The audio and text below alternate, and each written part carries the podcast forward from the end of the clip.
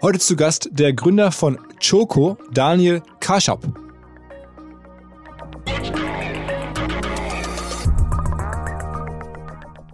Wir sind B2B, ja, wir brauchen irgendwie keinen Consumer-Angle. Deswegen hatten wir beispielsweise die ersten beiden Jahre auch gar kein Marketing-Department. Wir hatten die ersten beiden Jahre nicht mal eine Webseite. Also wir waren wirklich so unterm Radar. Wir hatten Kandidaten, die sich bei uns beworben äh, haben, die sind eingeflogen nach Berlin und hatten am nächsten Tag ihren Rückflug gebucht, ähm, einfach weil sie gedacht haben, Choco wäre ein Scam.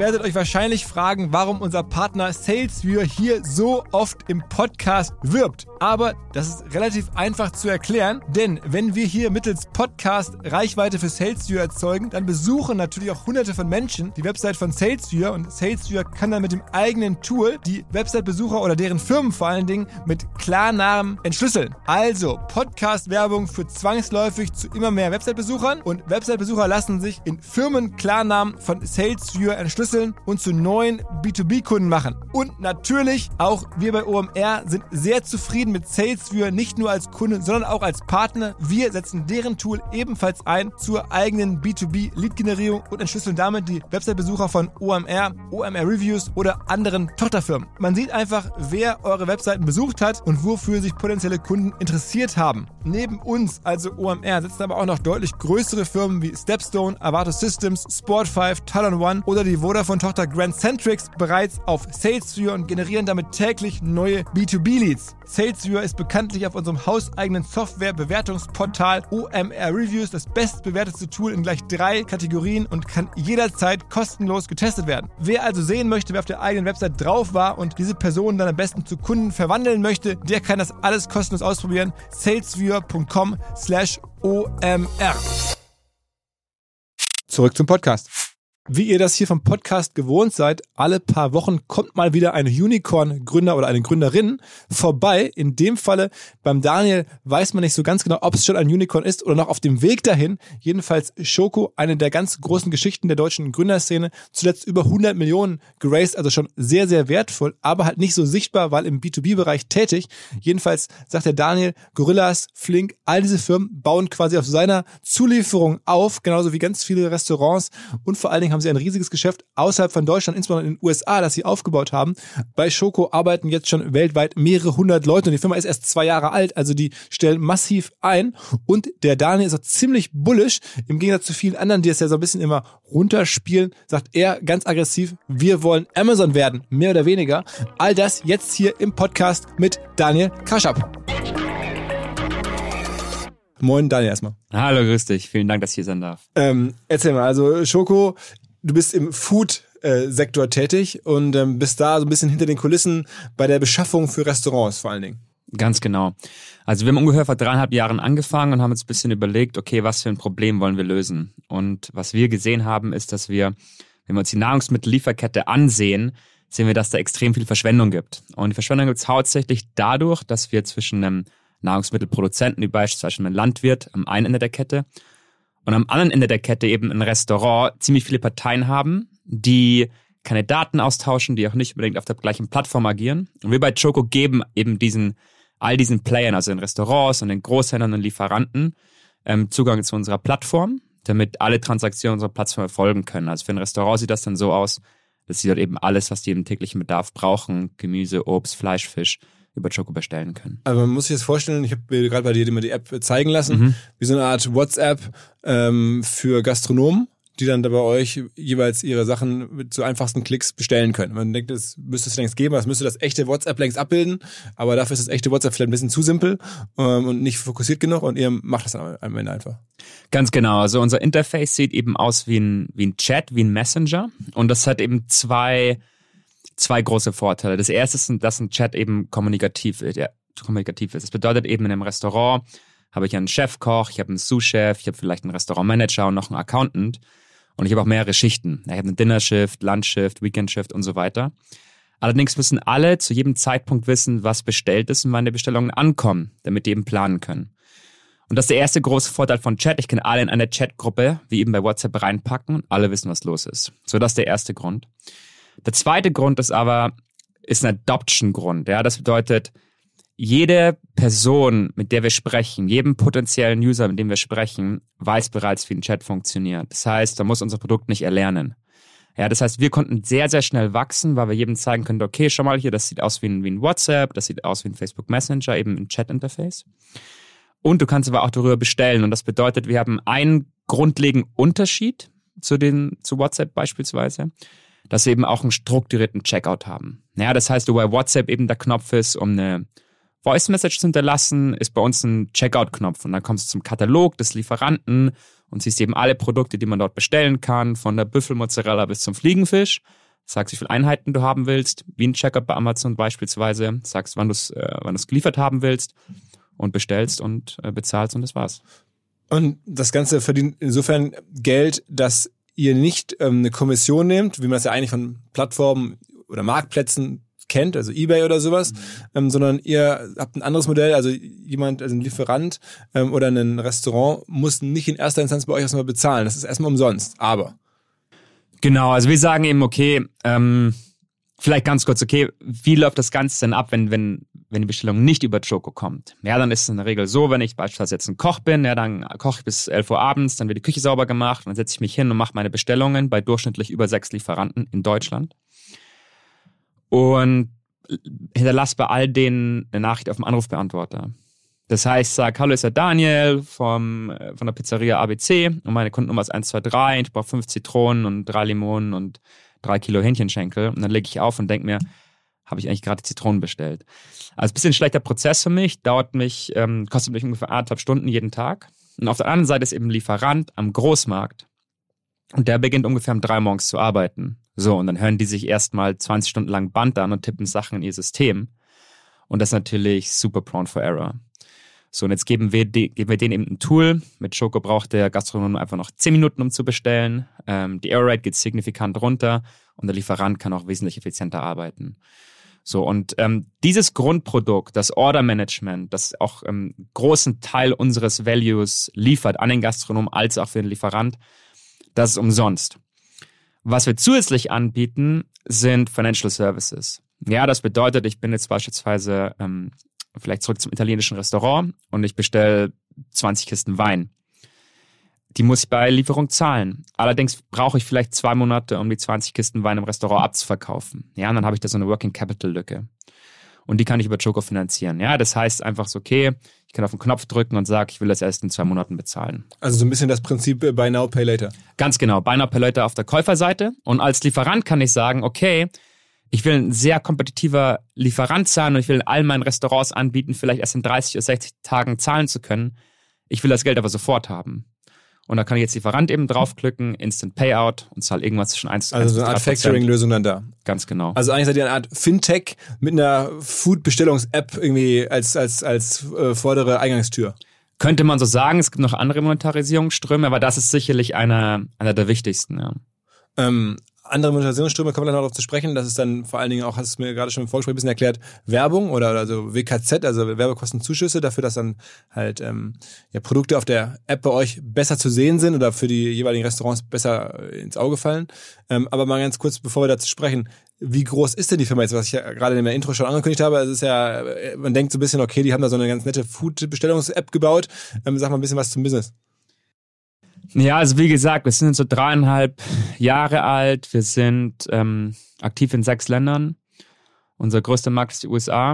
Und dann sind wir noch Frankreich, Deutschland, Belgien, Österreich, Spanien. Ähm, wir wachsen relativ schnell. Wir sind jetzt wahrscheinlich gerade so 350 Mitarbeiter.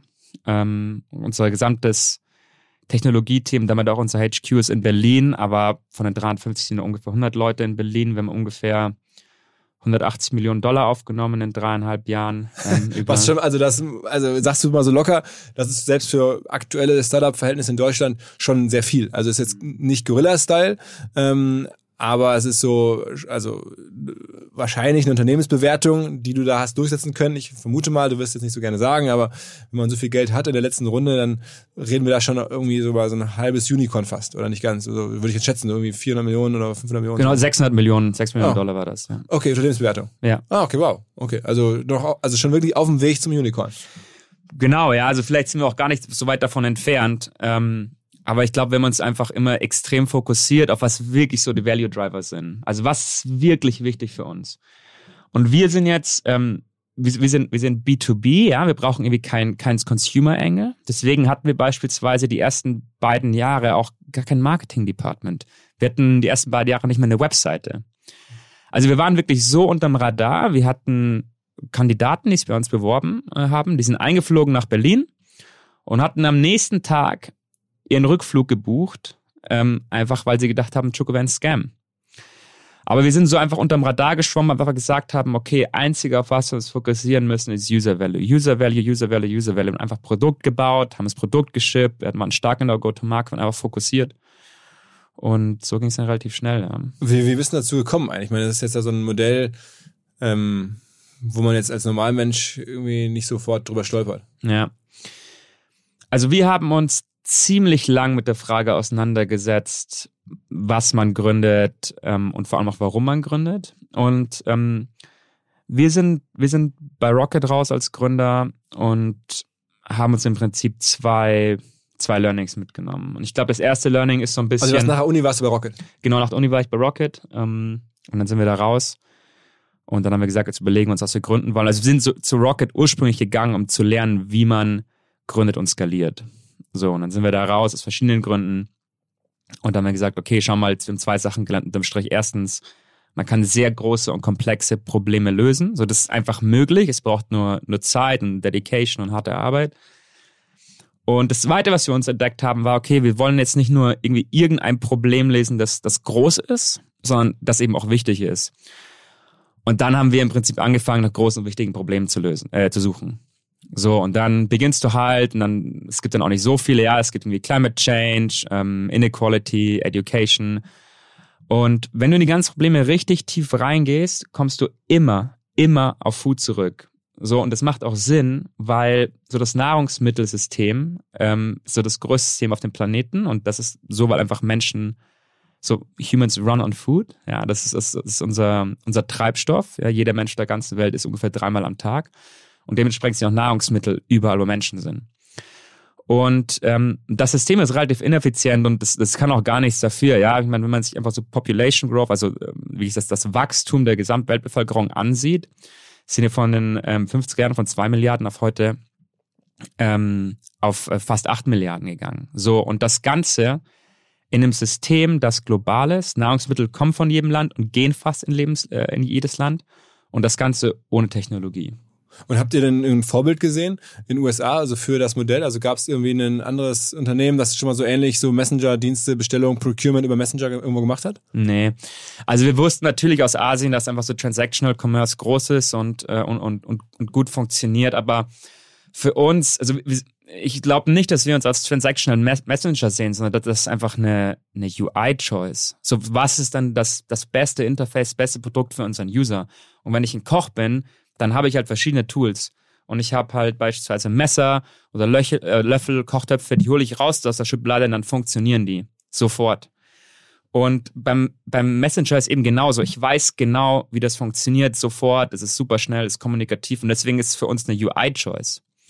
Aber unterm Strich machen unsere User Transaktionen auf der Plattform und verbinden die mit, mit vielen tausenden Lieferanten. Ist, ist denn für euch der GMV, also das GMV ist ja so die Zahl der, der, des, des Warenwerts, der über Ja. die Plattform drüber läuft. ja. Äh, kennt man ja aus anderen Marktplätzen, ist für euch schon eine wichtige KPI wahrscheinlich, ne? ja, auf jeden Fall. Wie groß ist das gerade? Also, ich glaube, vor ein paar, paar Monaten war wahrscheinlich unsere letzte offizielle Zahl ungefähr so eine, so eine Viertelmilliarde. Ähm, ich glaube, mittlerweile sind wir wahrscheinlich schon drüber. Okay. Über die Milliarde. Über die Milliarde. Ja. Über die Milliarde an, an GMV. Okay. Ja. Das heißt, man könnte ja auch rein theoretisch sagen, einen kleinen 0, irgendwas Prozent nimmt man sich da raus ähm, f- als, als Gebühr für euch. Aber daran denkst du nicht. Naja, tun wir schon, aber halt indirekt. Also eben nicht, nicht für unser Core-Produkt, sondern wir sagen, okay, unsere Financial Services müssen einfach so viel Wert zum Kunden äh, liefern, dass auch viele Kunden wählen. Ja, aber das ist optional. Und, und dadurch nehmen wir das eben indirekt, ja. Und sag mal, wie kommt man da an diese ganzen äh, Restaurants alle ran? Also, oder habt ihr da jetzt Truppen im Markt, die einfach Restaurants abtelefonieren? Oder geht ihr erst, also so ein Marktplatz ist es ja am Ende ist ja, auch wenn es jetzt keine Monetarisierungslogik eines Marktplatzes im ersten Moment hat, ist es ja trotzdem Marktplatz. Also du brauchst halt Restaurants und du brauchst halt irgendwie Lebensmittellieferanten. Mhm. Was kommt zuerst? Genau, also wir haben das aber einfach, einfach wirklich ganz, ganz ähm, klar so sequenced. Ja? Ähm, das heißt, wir haben, wir haben zwei Phasen in unseren Städten. Ja, wir sind, wir sind, sind City-Modell, wir gehen Stadt für Stadt, Restaurants sind. Also ein bisschen wie Dating. Man fängt einmal, man erschließt sich das Land jeweils über Einzelstädte. Ja, genau. Oder eben, eben auch, auch wie Uber zum Beispiel. Ja, das heißt, ich muss in jede Stadt einzeln gehen und für uns eben so, wir, wir gehen in eine Stadt rein, dann sind wir, okay, was, welche, was sind jetzt die 100 wichtigsten Gastronomiebetriebe in der Stadt? Und das ist dann egal, ob wir jetzt vom Drei-Sterne-Restaurant reden oder von dem größten Wirtshaus oder von dem bekanntesten äh, Döner- oder Falafel-Restaurant, ähm, sondern einfach nur, was sind, was sind die bekanntesten? So, dann gehen wir zu denen, ähm, laufen meistens auch direkt in die Küche rein und, und zeigen, dem, zeigen dem Koch einfach die App. Und ähm, wenn der User, also wenn der Koch unsere App sieht, dann verstehen die das in der Regel, Regel auch sofort und, und wollen die nutzen. Dann richten wir das ein für die und dann sagen wir, okay, schau mal, wer sind denn deine Lieferanten, von denen du bestellst? Dann sagen die uns das, dann ähm, gehen wir zum Lieferanten und sagen, hey, schau mal, dieses, dieses bekannte Restaurant über Chuk bestellen, ist es okay für dich? Und dann sagen die Lieferanten ja. Und dann beginnen eben diese Restaurants zu bestellen und dann beginnen dadurch die Lieferanten den, den Wert in Choco zu sehen. Ja, das heißt, als Lieferant habe ich vielleicht 200 Restaurants, eins bestellt über Choco und ich werde dem einem, das über Choco bestellt, eben, okay, wow, das ist viel effizienter, viel weniger Fehler. Und dann gehen wir in die nächste Phase in jeder Stadt und das ist sozusagen Flywheel. Ja, das heißt, wir haben ganz, ganz starke Netzwerkeffekte, dass eben Lieferanten sehen, okay, ein paar meiner Restaurants bestellen über Choco, der Prozess ist besser, ich will, dass alle über Choco bestellen und dann onboarden die Lieferanten alle ihre Restaurants auf Choco. Und das ist sozusagen, das ist 80 Prozent unseres Wachstums in reine Netzwerkeffekte. Also ihr habt so ein bisschen so diese Marktplatzlogik gehackt, indem ihr herausgefunden habt, wie man so einen Marktplatz äh, stadtbasiert immer schnell hochkriegt. Man braucht die großen Restaurantnamen dafür. Ähm, dann geht man zum Lieferanten und dann erlebt er darüber dann, also dann zwingt man ihn quasi darüber dann einmal draufzukommen. Äh, dann erlebt er dann die Schönheit idealerweise eurer Software ähm, und dann holt er andere Restaurants quasi nach. Ja? Und dann so, okay, also das ist ja ein entscheidender Hack, ja, der euch wahrscheinlich erlaubt hat, so schnell so groß zu werden. Ähm, aber trotzdem waren jetzt ja keine einfachen Zeiten für so ein Modell, weil ich meine, das gerade erzählt, ihr seid jetzt dreieinhalb Jahre alt. Mhm. Ähm, die Hälfte der Zeit war irgendwelche Restaurants zu. Ja, also war natürlich ganz interessant. Ja, ich glaube, wir waren zum Zeit vom ersten Lockdown vielleicht vielleicht anderthalb Jahre alt und wir sind, also es war wirklich Gangbusters, wir sind einfach so schnell gewachsen und auch überall. Wir sind früh in die USA gegangen, wir sind früh in andere Länder in Europa gegangen. Ähm, Frankreich ist schon unser größter Markt geworden, danach ist USA schon unser größter Markt geworden. Wir haben 30 Städte aufgemacht, wir haben teilweise eine Stadt pro Woche aufgemacht. Also war wirklich einfach schnelles Wachstum.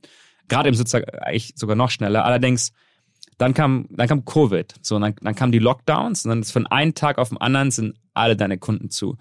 Und ähm, so die interne Perspektive ist natürlich so, es ist nicht so geil, ja, weil plötzlich der gesamte GMV wegbricht. Aber die externe Perspektive ist eigentlich viel schlimmer, ja, weil unsere Kunden, das sind Restaurants, die machen plötzlich keine Umsätze mehr.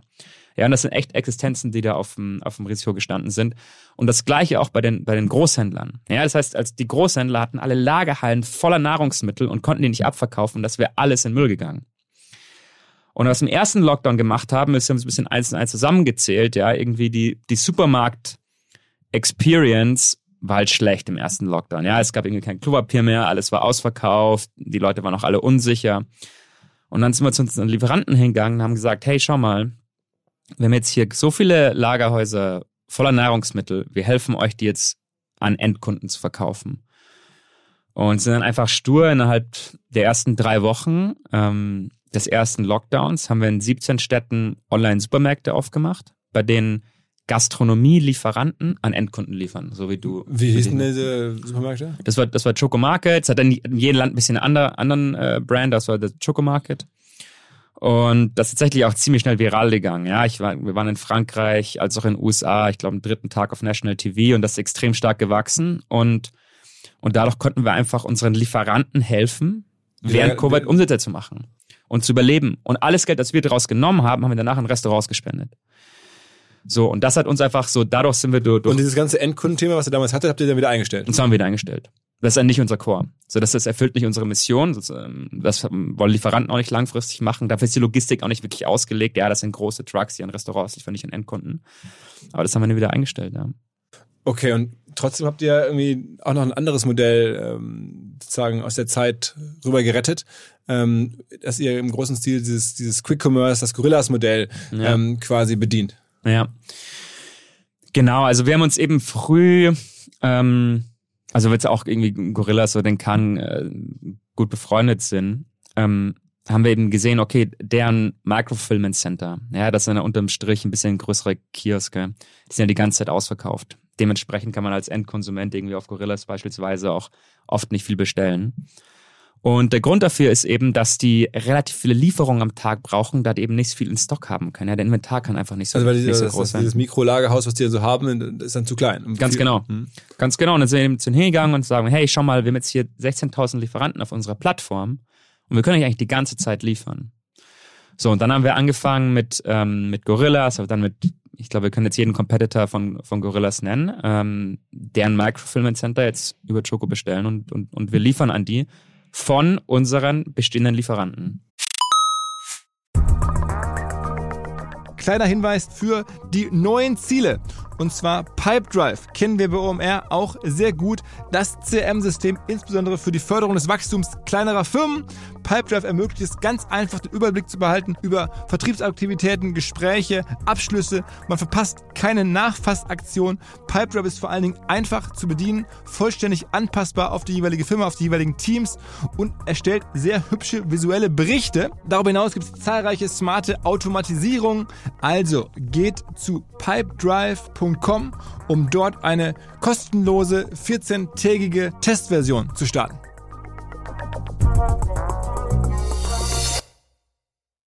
Zurück zum Podcast. Also das heißt, also ihr, ihr konsolidiert so ein bisschen die verschiedenen äh, Quick-Commerce-Anbieter, also neben Gorillas, es gibt ja einen Flink, es gibt irgendwie Getir und viele andere. Ähm, und ihr seid sozusagen die Einkaufsgenossenschaft von denen, wenn man so will. Wenn man so will. Ja, also ich glaube, wir haben, wir, haben, wir haben drei Services. Der erste Service, das eben Choco benutzen, um zu bestellen. Das ist auch für die viel effizienter. Das zweite ist, dass wir ähm, auch an die liefern. Und das dritte ist eben, dass wir ihnen einfach im Einkauf helfen, dass wir sagen, okay, schau mal, das sind jetzt irgendwie ähm, äh, Lieferanten, die haben sich bewiesen, die sind, die sind, äh, die sind gut. Wir stellen die Beziehung her und dann können die über Choco bestellen. Ja. Was ja schon auch eigentlich ungewöhnlich ist, weil meine Wahrnehmung war immer, dass auch bei Gorillas und Ähnlichen ein Teil der Fantasie auch aus dem Einkauf kommt, dass die halt so groß sind, äh, dass sie so schnell dann auch eine, eine gewisse Marktmacht haben gegenüber den Lieferanten, ähm, die sie dann selber ausspielen. Jetzt lassen sie euch quasi die Marktmacht ausspielen. Mhm. Kann man so sagen, oder? Also ich weiß nicht, ob es um die Marktmacht geht. Ich glaube, die competen eher auf anderen Sachen, wie auf der Konsumentenseite als auch auf der Fahrerseite. Ich glaube, die competen gar nicht so stark am Einkauf. Ähm, ich glaube, das ist eher so ein, so ein Given für die, das ist so ein Hygienefaktor und um den können wir uns kümmern, dass bei denen immer alles im Stock ist und dann können die auf Fahrerseite und auf Konsumentenseite competen. Also du glaubst auch, äh, sowohl bei Gorillas als auch bei euch, das hat man gerade schon mal kurz angesprochen, dass Werbung ein großes Thema wird. Also ähm, in den jeweiligen Apps äh, Produkte zu zeigen, dass darüber Erlöse generiert werden, dass halt irgendwie bei euch oder auch bei Gorillas oder bei ganzen einfach das am Ende das ist, was das Modell an, an richtig in die Portabilität bringt. Ganz genau. Also, wenn man sich jetzt so FMCG, FMCG-Player ansieht, ja, irgendwie Coca-Cola oder Unilever und so weiter, dann verkaufen die, haben zwei Verkaufskanäle, ja. Ähm, das erste ist, ist Retail, das heißt, sie verkaufen an, einen Supermarkt, das ist ungefähr die Hälfte ihres Umsatzes. Und die andere Hälfte ist, die verkaufen an Großhändler, welche dann wiederum an die Gastronomie verkaufen. Das ist ungefähr 50-50. Bei beiden Kanälen hat der Produzent, also Unilever beispielsweise, allerdings null Visibility. Wer ist der Endkonsument? Was kauft der Endkonsument? Was der Basket des Endkonsumenten? Welches Produkt kommt bei welcher Gruppe gut an und so weiter. Und, und wir können denen allerdings diese Visibility geben. Ja, wir können sagen, okay, schon mal in jedem Postcode von San Francisco ähm, bestellen so und so viele italienische Restaurant ab morgen irgendwie Ben Jerry's ABC und die Daten können wir zurückspielen an die und da, da können die Produktoffering drauf einstellen. Und das ist sozusagen ein sehr relevanter Value Stream, weil es fast 100% Gross Margin ist, weil wir die Daten so und so haben ähm, und weil es einfach für alle, allen Spielern hilft auf unserem Marktplatz. Ja. Okay, aber so klassisches WKZ ist es ja nicht. Also das, das kommt noch on top dann. Genau, klassisch WKZ kommt on top. Das bedeutet, okay, wie trage ich jetzt entweder als, als, als Großhändler ähm, oder eben als FMCG-Player ein neues Produkt in den Markt rein.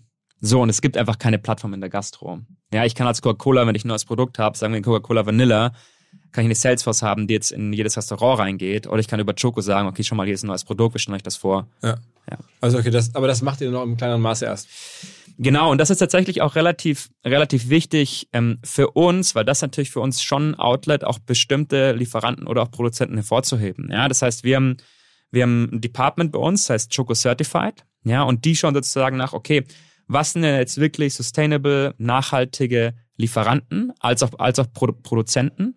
Und diese Produkte werden auf Choco auch hervorgehoben. Ja, das heißt, wir können damit so ein bisschen die, die, die Demand stieren auf, auf nachhaltigere, lokalere Lebensmittel. Okay. Und wie, äh, wie groß seid ihr aktuell so umsatzmäßig? Ja. ähm, nee, ich, ich glaube, die Adoption von unseren Financial Services ist eigentlich ist, ist ganz gut. Ähm, wir, wir machen das momentan ähm, nur in den USA. Und das hat allerdings technische Gründe. Du musst das im Prinzip nochmal komplett neu bauen für, für jedes Land in Europa. Aber die Adoption ist ganz, ganz gut in der GMV ist ja auch. Groß genug. Also, schnell, also, ja. wenn man jetzt überlegt, nehmen wir mal die Milliarde GMV, die mm. im mhm. Raum steht, ist es dann irgendwie davon dann zwei, drei Prozent oder sowas? Genau, ja. So in der Größenordnung? Das kann man sogar mal denken, ja. Von einem Markt von den USA, ja. Von, okay, okay. Und dann, das heißt, man hat dann immer, wenn man das weiter so skalieren kann, hat man dann ähm, immer so drei Prozent des GMVs ist dann euer Umsatz mehr oder weniger. Genau. Über, die, über die gesamte Plattform. Ja. Und davon habt ihr dann natürlich nochmal die Gehäusekosten, also die ganzen Mitarbeiter zu bezahlen und sowas. Das heißt, aktuell verliert ihr natürlich schon noch viel Geld, aber ihr habt ja auch sehr viel Geld aufgenommen. Ähm, ja. Aber das heißt, es dauert noch ein paar Jahre, bis das Ding dann profitabel wird. Genau, das ist das Ziel. Und so unser Markt ist halt unendlich groß. Ja, das heißt, wir sind jetzt gerade irgendwie in Kontinentaleuropa und in den USA aktiv. Aber wir werden jetzt jeden Kontinent aufmachen. Also jeden einzelnen. Lateinamerika, Middle East, Afrika, Southeast Asia, Central Asia, Australia, da kommen alle. Und wir haben auch bereits in, den meisten Kontinenten unser Produkt getestet. So, und der Painpoint ist tatsächlich überall der gleiche. Ja, das heißt, was wir jetzt gerade rausgefunden haben, ist so, wir sind jetzt so gerade so, wir sind jetzt immer schnell gewachsen, aber wir sind gerade so zur Schwelle an, an Hypergrowth. Ja, diese ganzen Netzwerkeffekte, wenn die alle automatisch passieren, das gesamte Flywheel, dann wächst halt nochmal viel schneller. Weil dann, weil dann sozusagen, ohne dass du was tust, Leute darüber reden und bei euch onboarden, ohne dass ihr sie ähm, jetzt gewinnen müsst. Ganz genau. Und wir sehen jetzt in den ersten Regionen, dass es halt, dass es funktioniert, dass wirklich auch, also das wirklich fast zehnmal schneller wachsen als vorher. Weil dann einfach auch Restaurants sich anmelden oder so? Genau, weil Lieferanten sich anmelden, die sehen Value da drin, holen die Restaurants auf die Plattform und so weiter. Wie, wie kann man sich, wenn man das jetzt, wenn man jetzt zufällig hier irgendwie Gastronom ist, das hier hört, man kann die App ja nicht einfach im App Store äh, downloaden. Gastronom schon. Das heißt, als Gastronom kann ich auf die App gehen, da gehe ich meine Google-ID ein, okay, ähm, vom Restaurant und dann kann ich mich onboarden. Ah, okay, das heißt, du brauchst eine, eine, eine Google-ID eines Restaurants. Ja, du musst ein Restaurant sein, ja. Okay, und als Großhändler, also aber es kann sich nicht jeder mal einmal angucken. Also ich, ich konnte es nicht laden. Also nee, nee, es geht nur wirklich für professionelle Kunden, also keine Endkonsumenten. Ah, das heißt, das kann man so wirklich auch ausschließen. Man kann dann irgendwie da sozusagen einen Deal machen oder eine Einstellung treffen, dass halt nur Profis die App runterladen können. Das kannte ich bislang gar nicht. Ganz genau, ja. Und das ist, gilt auch für, für die ähm, Lieferanten auch. Ja, auf den Lieferanten ist es ein bisschen anders, weil da wollen wir einen direkten Kontakt haben. Ja, das heißt, wir haben ganz verschiedene Produkte, je nachdem, was für ein Lieferant du bist. Ja, entweder brauchst du zum Beispiel eine direkte Systemintegration oder du bekommst unsere Software und dann noch ein paar andere Produkte, je nachdem, was für eine Kategorie du auch bist, was für eine Orderfrequenz du hast. Ähm, und deswegen kann man sich unsere Website anmelden ähm, und dann stellen wir die verschiedenen Produkte vor und suchen raus, was ist das Beste für dich. Ähm, genau, da werden wir uns in der Regel dann mit dir treffen. Und als sagst du so ein bisschen über 300 Leute jetzt, was glaubst du, also wo landet ihr jetzt in Ende des Jahres, also Ende 22? Ja, ich glaube Ende, Ende 22 werden wir wahrscheinlich die 800 gehen. 800? Also das heißt, ihr wollt jetzt im nächsten Jahr nochmal das Ganze fast verdreifachen? Ja. Nicht schlecht. Ja, das ist das Ziel. Ich meine, das ist halt, das ist halt, das ist halt ein großer Markt. Ja, also, also wir, wir sprechen jetzt von, von allein von Europa und den USA von, von fast einer Million Restaurants. Und wir sprechen hier auch von einem, von einem Six Trillion Market. Das ist einer der größten Märkte, die es gibt. Oder? Also verstanden, die Märkte sind groß. Wie macht man das operativ? Ich meine, ich hatte das ja schon mit dem Kahn ja. da bei Gorillas und mit anderen äh, Gästen hier besprochen. Also rein faktisch heißt es ja, ihr stellt jetzt irgendwie an einem Wochentag und nicht an einem Werktag, also permanent, wie so zwei, drei Leute pro Tag ein. Ja. Ähm, wie wickelt man sowas ab? Genau, also es ist, ist glaube ich, immer so eine, so eine Scale-Frage, ja. Also bei jedem Prozess, also man muss halt fast alles, was man tut, als Prozess ansehen. So, was jetzt ein Prozess? Ja, im, im, im Grundgedanken brauche ich erstmal keinen Prozess und alle alles wissen. In dem Moment, wo ich aber sozusagen ein qualitatives Ergebnis konstant replizieren will, brauche ich einen Prozess, der das sicherstellt. Und das gleiche auch, auch im Interviewing und im Hiring. Ja, das heißt, für uns gibt es ganz klar, okay, was sind, was sind unsere Anforderungen? Denn an jede Person, die wir heiren, egal in welchem Department, von Engineering bis zum Sales bis zum Customer Care. Und ähm, wir investieren sehr viel ins Training von alle unsere Manager, all den Hiring-Prozess int int integriert sind, sozusagen sicherzustellen, dass wir auch at scale wirklich nur die besten Leute heiren. Ich glaube, das, das ist die eine Sache. Und das kann man jetzt auch auf Ops übertragen. Ja, also wir haben jetzt, wir haben jetzt schon so viele Städte gelauncht, da gibt es einfach ein Playbook. Wir sagen mal, jeder Launch muss unser bester Launch jemals sein. Ja, und in dem Moment, wo man ein Playbook hat und sagt, okay, ich launch jetzt, was sind meine Learnings, ich passe das Playbook an, wird jeder Launch immer besser. Und darin sind wir einfach sehr, sehr gut, Sachen zu replizieren. Und dadurch können wir auch sehr schnell international wachsen. Und was für Leute kommen dann zu euch? Also das sind jetzt ja zum Teil sicherlich Entwickler, ja. aber es kommen dann auch wie viel äh, sozusagen Sales-Leute. Was machen die Leute alle? Genau, also bei uns ist gerade ungefähr die Hälfte in, in Technologie und die Hälfte in, ähm, in Go-to-Market. Ähm, das heißt in Technologie, da haben wir, haben wir drei Teams im Groben. Da haben wir einmal Engineering, es wird vom Vikas geleitet. Der ist jetzt vor ungefähr einem Jahr vom Silicon Valley zu uns gestoßen, war da fünf Jahre Pre-IPO bei Facebook, ist durch ein IPO durchgegangen, das gleich nochmal bei Uber gemacht und dann bei, dann bei Dropbox. Und das zweite Team ist Produkt, ja, das heißt die ganzen Produktmanager, die priorisieren, ähm, die Roadmaps aufbauen. Es wird von der Cassie geleitet, die die Gesamtmonetarisierung bei Spotify vorgeleitet, ist jetzt aus New York zu uns gekommen und eben Produktdesign. Ja, und ähm, das heißt, wirklich den User ganz genau verstehen, wie muss das Produkt aussehen. Daher kommt auch diese Chat-Idee, ja, wirklich, muss auch sehr user-centric sein. Wird von der Katharina geleitet, die davor das Produktdesign bei Soundcloud und dann bei Facebook. Ähm, also du hast da wirklich so, so, so, ein Team geholt von Leuten, die woanders schon mal gezeigt haben, was sie können, das schon mal gesehen haben, was so Exzellenz bedeutet. Ganz genau. So, und, so, und das ist das ist eine Teil des Teams, das andere ist eben die, die Go-to-Market. Und in der, in der Go-to-Market ist es, ähm, bei uns haben wir eine, eine dreistufige Organisation. Ja, das heißt, wir haben sozusagen auf der ersten Stufe haben wir unsere Städte. Das heißt, in der Städte, ähm, in den Städten ist es ganz wichtig, dass sozusagen die Städte einmal anfangen, ja, diese wichtigsten Kunden erstmal, erstmal selbst reinholen, dass wir allerdings auch einen sehr, sehr guten Service haben für die Restaurants als auch für die Lieferanten. Ja, unsere Industrie ist 24-7, müssen wir auch sein. Wenn ein Koch um Mitternacht ähm, bestellt und es gibt einen äh, Bestellfehler, muss jemand von uns da sein in dem Moment und es lösen. Das machen wir. Auf Lieferantenseite genau das Gleiche. So, das, das sind sozusagen die Städte on the ground. Dann haben wir das regionale Level. Das haben wir in sozusagen jedem Land von uns. Da sind dann andere Funktionen zentralisiert, wie beispielsweise Customer Care ähm, oder auch Finance oder auch HR. Sozusagen sind auf regionalen ähm, Level. Wir haben vier HQs momentan. Ja, das ist einmal Berlin für Dach, ähm, Paris für ähm, französisch sprechendes Europa, also Frankreich, Belgien, ähm, Barcelona für Spanien, ähm, Portugal und eben ähm, äh, New York für die USA. So, das gibt es sozusagen das regionale Level und dann gibt es das, das globale Level, ja, und da werden alle Systeme gebaut, alle Prozesse aufgesetzt, die Targets gesetzt, so das sind unsere Ops in diesen drei Teile aufgeteilt, ja. Okay, also ähm, krasse, krasse Struktur. Ähm, reicht das Geld dafür die nächsten 18 Monate oder müsst ihr nochmal eine Finanzierungsrunde machen? Ja, wir waren jetzt immer sehr, sehr cash-effizient. Ähm, also wir haben jetzt von, die letzte Runde war, war 100 Millionen. Ähm, wir haben noch mehr als 100 Millionen auf dem Konto, deutlich mehr. Also ich verbrauche dann im Monat nur ein paar Millionen und nicht, nicht 10, 20 pro Monat. Genau. Wir waren immer sehr, sehr cash-effizient. Ja? Das heißt, wir haben eine, eine Topline-Metric, die, wir, die wir uns anschauen. Das ist sozusagen Cost per GMV. Ja, wie viel kostet uns denn jetzt, um eine Million in GMV hervorzurufen? Und die optimieren wir. Und ähm, dadurch ist, sind wir bei Choke einfach extrem lean, ähm, super numbers driven, prozess driven. Ähm, so, wir sind, glaube ich, sehr, sehr effizient aufgestellt, was es angeht. Wer hat euch das erste Geld gegeben denn damals, als es losging? Also du bist ja bei Rocket raus und du hast irgendwie von Rocket kein Geld genommen oder bekommen, ähm, sondern ich glaube, du wolltest auch nicht, ne? Ja, ich glaube, wir wollten das nicht. Aber warum auch immer. Ja. Ähm, aber ihr habt euch viel anderes von denen schon mal mitgenommen an, an, an Ideen ähm, oder an, an Arbeitsweisen. Ja. Ähm, aber Geld wolltet ihr dann lieber woanders haben? Wer hat euch dann, oder wer hat euch dann am Anfang Geld gegeben? Genau, also unsere erste äh, Runde gemacht, die Pre-Seed mit Atlantic, Christoph Mehr.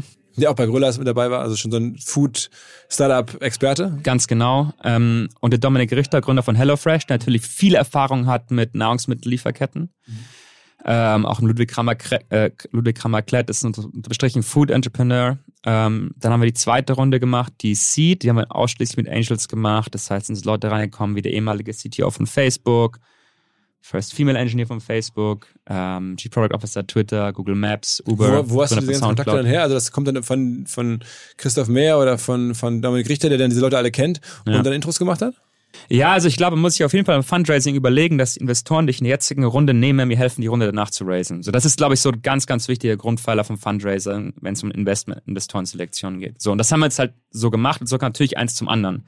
Für uns war allerdings auch sehr relevant, wir sind mit unserer ersten Runde, das waren 1,2 Millionen, sind wir in die USA gegangen. Also wir sind, da waren wir sechs Monate alt, haben wir uns als erstes Office in den USA in San Francisco aufgemacht. Und ganz lean sind rübergegangen, zuerst mit einer Person und dann mit fünf Personen und einfach Traction da bewiesen. Und dann haben wir eben sehr viel Zeit in den USA verbracht. Und ähm, ja, wenn man in San Francisco ähm, durch die Straßen läuft und irgendwann merken die Leute, hey, da ist irgendwie eine neue App. Fast jedes fünfte Restaurant in San Francisco benutzt die, diese App. Was ist da eigentlich los? So, dann kommen eben, eben an die Leute rein und dann war es für uns immer so, okay, wir waren immer humble, wir waren immer numbers driven, no bullshit. Ähm, wir haben keine fancy Pitch Decks gemacht, nie. Wir haben immer nur die, die, Zahlen gezeigt. Und auf die haben wir uns auch fokussiert. Das heißt, wir haben, wir haben einfach ein Produkt, das ist super high engagement. Also die, die Choco-App wird fast so oft benutzt wie ein Social Media Product, ja, irgendwie Instagram oder Facebook oder sowas. Ja, das heißt, es ist wirklich ein super high engaged Product. Und, ähm, und das, glaube ich, fanden Leute interessant und das irgendwie so kombiniert mit unserer Mission. Ja? Also ich glaube, für uns ist es einfach so wichtig, okay, was ist überhaupt unsere Rechtfertigung zu existieren als, als Firma, als Team? Ja, und für uns, wir wollen Nahrungsmittelverschwendung lösen. Wir wollen die gesamte Nahrungsmittelkette ähm, digitalisieren, nicht nur zwischen Restaurants und Großhändlern. Aber wobei man auch sagen muss, also ich habe das im Vorgespräch verstanden, dass mhm. ähm, so der Erfolg von Instacart äh, auch euch ein bisschen geholfen hat, weil da eine in den USA sehr große Firma auch sehr viel Geld mit so einem Werbemodell verdient. Am Ende verdienen die ja, glaube ich, nur Geld mit Werbung und alles andere ist sagen, eigentlich keine schwarzen Zahlen. Aber über dieses diese Werbung, die darauf funktioniert und also das sind dann so Vorbilder, die euch auch irgendwie vielleicht geholfen haben, dass halt Investoren sehen, wohin die Reise gehen könnte. Ja, wobei ich glaube, als wir angefangen haben, war Instacart vielleicht, vielleicht gar nicht so, so groß, ähm, was, was Werbung angeht. Also wir haben in den ersten neun Monaten drei Finanzierungsrunden gemacht bei Choco. Ähm, und bei uns ging es immer so, okay, das löst ein Problem, das ist eine wichtige, wichtige Mission. Wir wachsen schnell, unser Go-to-Market ist stark, das Produkt ist stark, hat super high, high Engagement und ich glaube, das hat's einfach, einfach getrieben. Am Ende sind dann sind in den weiteren Runden ähm, auch sehr namhafte Geldgeber, also schon mhm. so die A-Liga äh, mhm. eingestiegen. Ähm, aus, also auch da kam es das Netzwerk, haben die Zahlen gesehen und dann kriegst du da QA2, glaube ich, war dabei, mhm. Inside, also alles so Brands, die man so kennt. Also da bist du mhm. schon auf einem, da haben sich dann, war dann einfach. Ja, was halt einfach, was heißt einfach? Also einfach ist es nie, aber ich glaube, man muss halt ähm, man muss halt wissen, auf was man sich konzentriert. Und Fundraising von, also wir haben, wir haben jetzt zum Beispiel, wir haben Bessemer, CodeU, Insight, Left Lane, ähm, wir haben auch ein paar deutsche Funds, Atlantic und Target, Visionaries. Visionaries, Polly, ne, der uns genau. Intro gemacht hat. Ja. Genau, meiner Meinung nach einer der besten so Seed Funds in Europa. Ähm, und man darf sich halt nicht aufs Fundraising konzentrieren. So eine Runde zu raisen ist ein Symptom von etwas. Man muss sich halt auf die Ursache fokussieren. Und für uns ist so, wir hatten nie ein Pitch Deck. Wir hatten in der ersten Runde eins, das war richtig grottig, und dann haben wir einfach nie wieder eins gemacht. Und haben gesagt, schau mal, das ist unsere Mission, das, das, das ist unser Ziel bis 2030. Und das sind die Zahlen, die wir heute machen. Was ist das, was ist das 2030-Ziel? Ja, bis 2030 haben wir die gesamte Nahrungsmittellieferkette digitalisiert haben. Und, und da wollen wir hin und dafür haben wir einen Plan. Und was wir heute machen, dass wir gut darin sind, beweisen wir einfach mit unseren Zahlen. Und kein Bullshit, keine große Story, einfach Customer Focus, einfach Value zum User bringen und ähm, so. Und wenn man das dann richtig, und dann ist es das das Erste, so wirklich, wirklich, so das einfachste Weg, Geld zu raisen, ist dafür zu sorgen, dass die Company wächst. Das ist der einfachste Weg. Egal, was für Techniken man hat, FOMO, Netzwerk, Pitch Decks, Businessplans, ist egal. Man muss darauf fokussieren, dass man, dass man wächst. Natürlich mit guten Unit Economics, aber dass man wächst. So, das ist das Erste. Das Zweite ist, dass man, dass man Investor auf, auf Augenhöhe entgegentritt. Ja, nicht von oben herab, aber auch nicht von unten betteln. Einfach auf Augenhöhe, fair. Denn der Investmentprozess ist ja genauso viel, ähm, will der Investor Anteile kaufen vom Unternehmen? Und das ist genauso viel wie, will ich an diesen Investor Anteile meines Unternehmens verkaufen?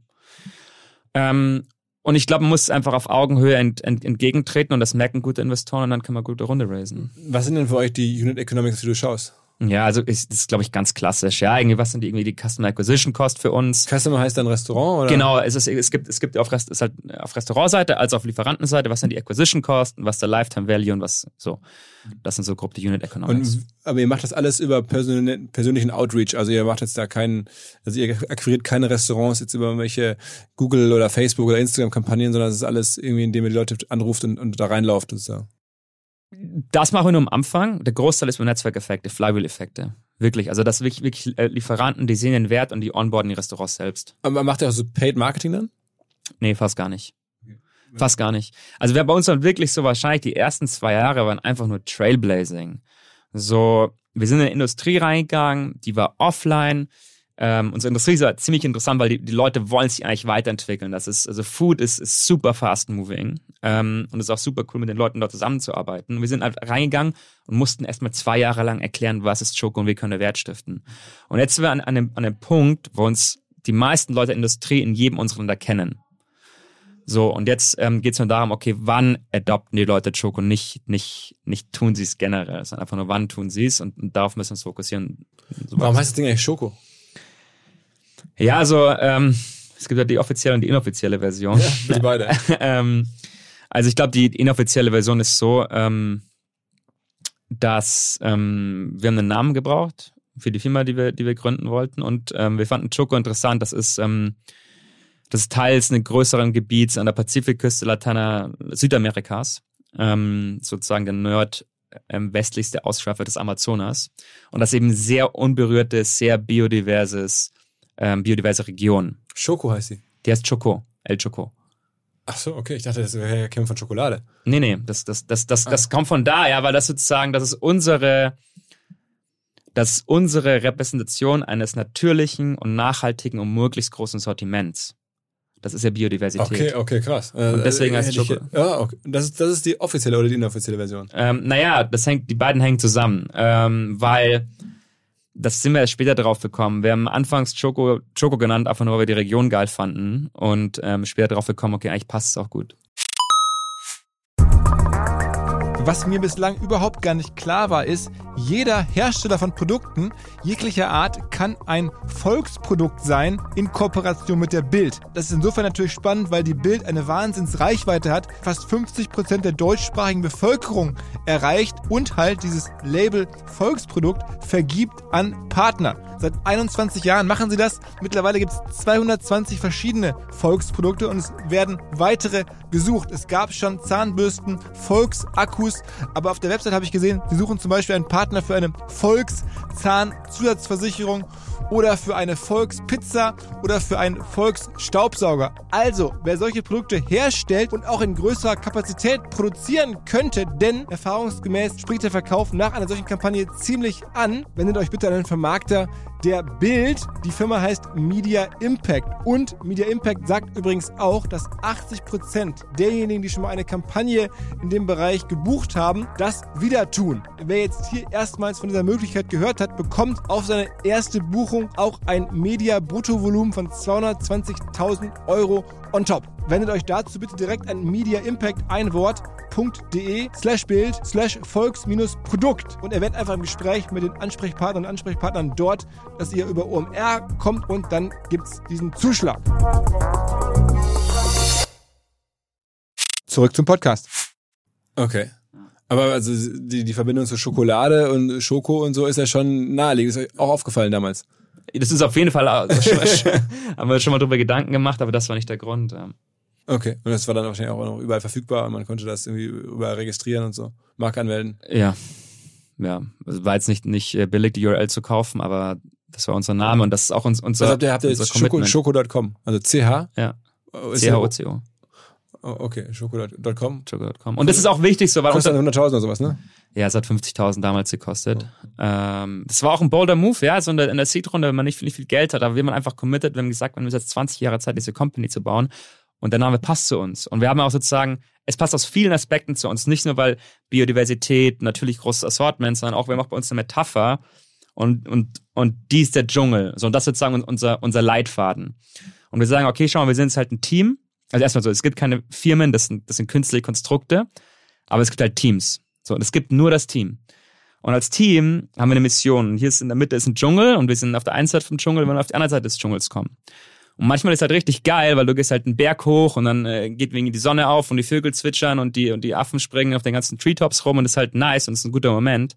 Aber drei Tage später hast du vielleicht zwei Tage nicht gegessen, es ist kalt, es ist dunkel, es ist Nacht und genau dann musst du einen Fluss überqueren, der voller Piranhas und Krokodile ist. Und denkst dir, oh fuck. Aber im Resultat, wenn du durch bist, am Ende, wenn du zurückschaust, sind beide Erfahrungen sehr, sehr wertvoll. Also das es- ist der Dschungel Choco.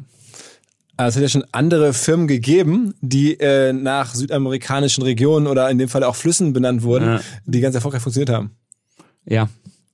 ja, also ich meine, klar, ähm, das, das war jetzt, ich glaube, wir haben auch noch, eine Verbindung zu Kolumbien. Ähm, ich war da auch mal länger, habe auch da länger, länger, länger gelebt. Mein Mitgründer, ähm, der kommt jetzt nicht aus Kolumbien, aber der kommt aus Brasilien, auch nicht weit weg vom Amazonas. Ähm, Gebiet und Choco gehört auch zum Amazonas-Gebiet. Der fließt nicht der Amazonas-Fluss durch, aber ist der Nord, äh, wie gesagt, der nordwestlichste Teil davon. Und du, du bist ja halb Libanese. Ganz genau. Was man denn, also alle mal bei Instagram oder bei LinkedIn gucken, dass Ja. man, äh, ist man überrascht. Ne? Ja.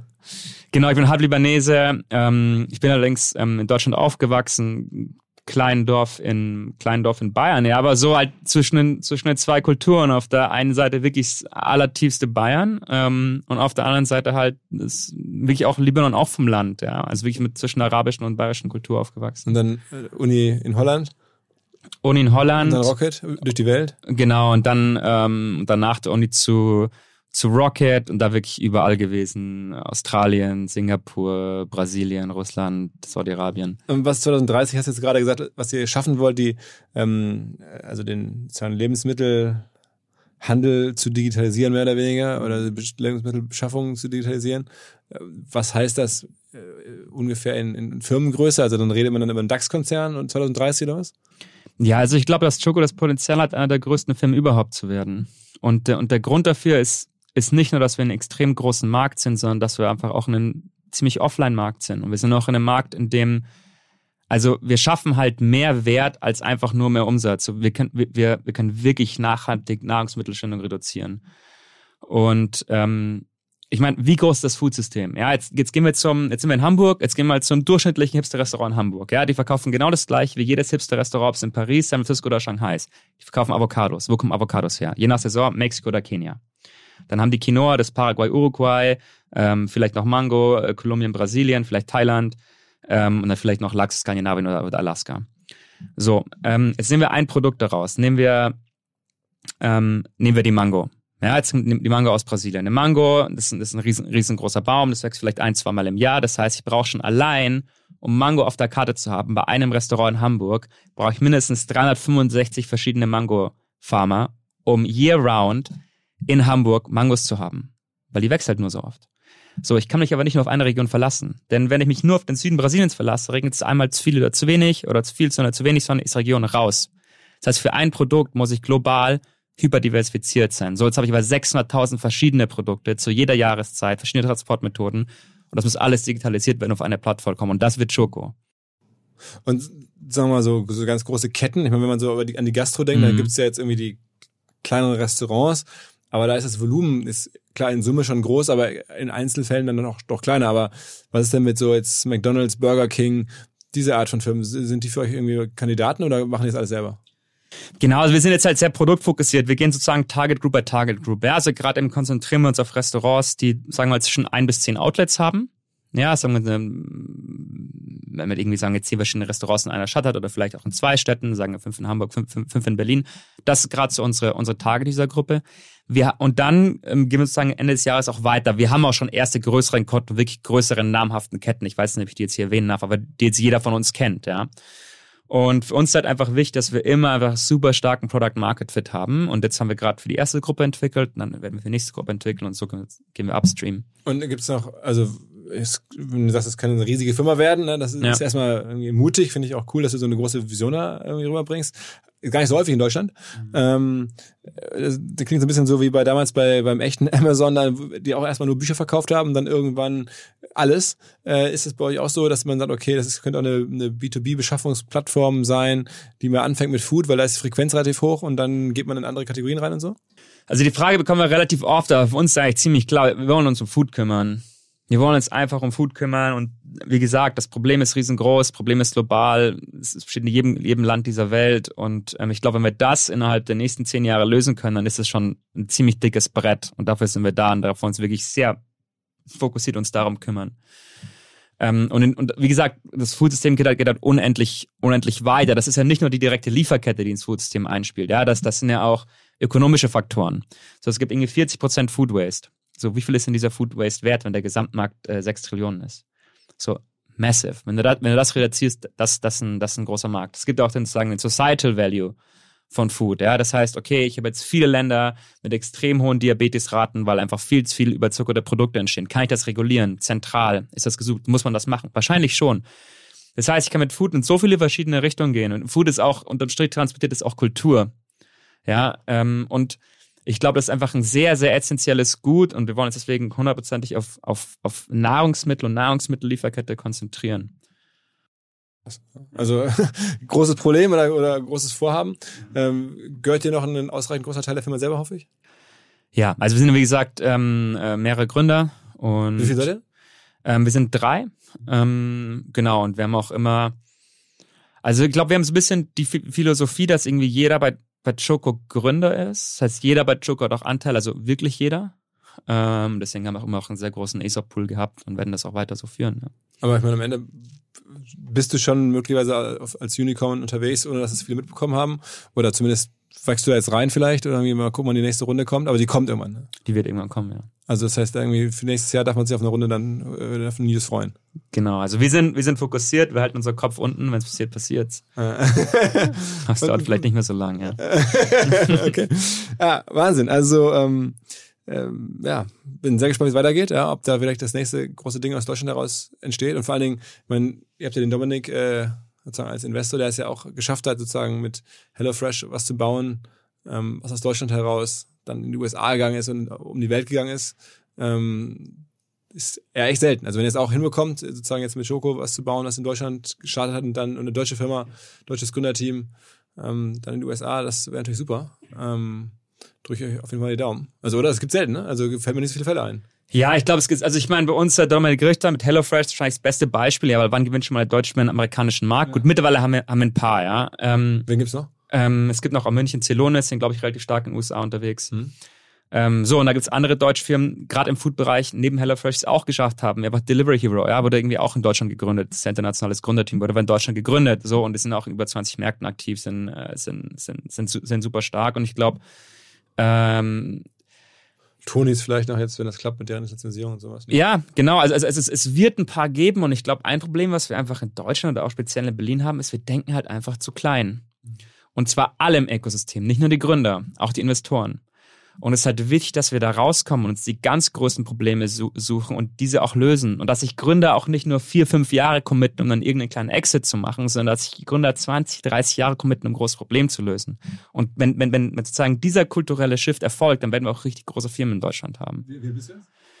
Ich bin 32. Ah, okay. Hast du noch ein paar Jahre Zeit. Ja, genau. Also ich äh, drücke die Daumen für die nächsten 20 Vielen Jahre. Dank. Und wir werden es auf jeden Fall äh, begleiten und vielleicht hast du dann irgendwann Bock, äh, nochmal vorbeizukommen und ein Update zu geben. Sehr gerne, vielen Dank. Danke, Daniel. Danke für die Zeit. Ciao, ciao. Ciao. Zur Abwechslung jetzt mal vollkommen schamlos und offene Selbstvermarktung und Werbung für unser OMR-Festival am 7. und 8. Mai. Dort sind wir gerade in der absoluten Planungshochphase. Das heißt, wir verkaufen jetzt letzte Standflächen, wir planen, wie halt dort alles laufen wird Anfang Mai. Und weil das so ist und weil wir noch einige Flächen und Möglichkeiten, Masterclasses, Präsenzen frei haben, wollte ich nochmal dazu aufrufen, sich da bitte zu melden, wer noch nach neuen Kunden, nach neuen Leads sucht, wer eine Plattform sucht, um seine Brand transparenter und sichtbarer zu machen, wer in irgendeiner Form nach Nachwuchs, nach Talenten sucht. All das können wir ermöglichen. Ihr könnt bei uns gesehen werden, ihr könnt bei uns wirklich wachsen, aber halt nur jetzt in diesen Tagen, denn irgendwann müssen wir dort die Bücher schließen, weil die Planungszyklen Richtung Mai dann zu kurz werden und vielleicht auch, weil einfach alles verkauft ist. Deswegen jetzt nochmal der Hinweis, denkt an unser Festival jetzt, wer dabei sein möchte, mit Masterclass, mit Speaking, mit vor allen Dingen aber Präsenzen auf der Fläche, mit Ständen. Einfach ganz kurze Mail an inbound.omr.com. Innerhalb eines Tages melden sich da eine Kollegin, ein Kollege und dann startet die Zusammenarbeit.